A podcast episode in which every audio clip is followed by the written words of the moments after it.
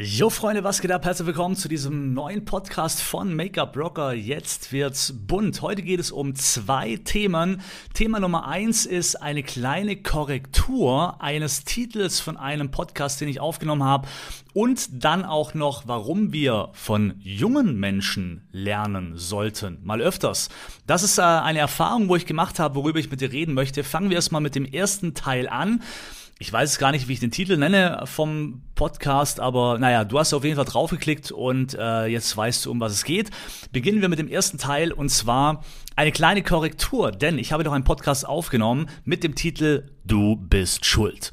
Und ähm, das ist aber etwas Negatives. Also der Inhalt ist zwar etwas Positives, aber der Titel ist etwas Negatives. Warum habe ich das gemacht? Habe ich schon im Podcast erklärt, weil ich natürlich auch möchte, dass man draufklickt und oftmals ist es so, dass Menschen natürlich ja, auf etwas draufklicken, was erstmal negativ behaftet ist. Man kann man auch fast dazu sagen, Clickbait, ja, heißt es zum Beispiel, wenn man, äh, also bei YouTube machen das viele Clickbait, die wählen Titel, provokante Titel, was aber mit dem Inhalt oftmals überhaupt nichts zu tun hat. Das ist eigentlich eine nicht gern gesehene Sache und, äh, aber der Titel, aber ich habe dazu geschrieben, ja, mit einem positiven Inhalt, ist auch so ein bisschen Clickbait, was man eigentlich nicht so oft machen sollte. Aber warum es mir jetzt geht, ist, ähm, dass dieses Du bist schuld, der Inhalt zwar positiv ist, aber die Aussage etwas Negatives.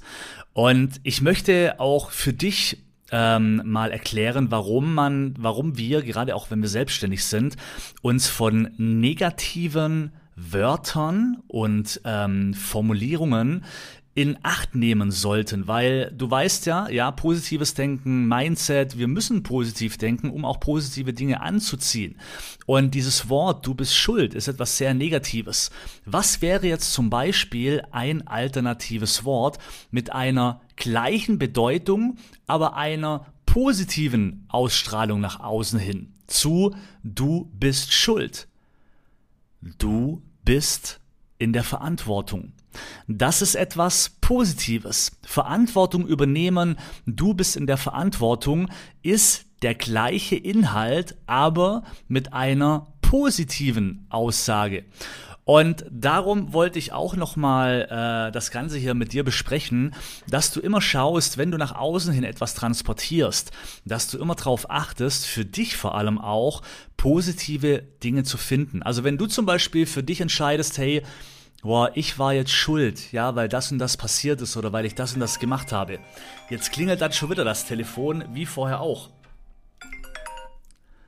Mama, ich rufe dich gleich zurück, gell? Okay, ciao.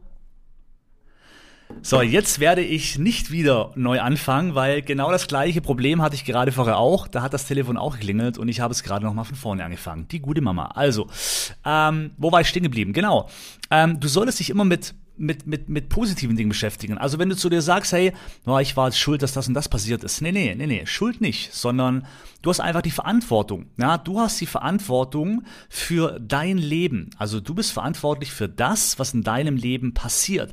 Und das war ja auch die Message bei dem Podcast Du bist schuld. Allerdings mit einer negativ behafteten Aussage. Und darum denke immer daran, für dich, ja, schau immer, dass du positive Formulierungen findest, ähm, weil nur positives Denken wird dich weiterbringen. Also in Zukunft mehr darauf achten und darum das Gleiche, anders formuliert, du bist in der Verantwortung. Jetzt kommen wir zum nächsten Thema und zwar, wir sollten öfters mal lernen von jungen Menschen. Ich war am Wochenende in Österreich auf einer Veranstaltung, da geht es um Schulungskonzept, Finanzwesen, Kryptowährung, Aktien und so weiter. Also wenn ich das mal so sage, stellt man sich doch vor, stell dir mal zum Beispiel ein Publikum vor, ähm, wo sich mit dem Thema auseinandersetzt. Jetzt mal so bildlich. Ja, wenn ich dir sage, pass auf, stell dir ein Publikum vor, du gehst auf eine Veranstaltung, da geht es um Schulungskonzepte, also um Lernen, Schulungsplattformen.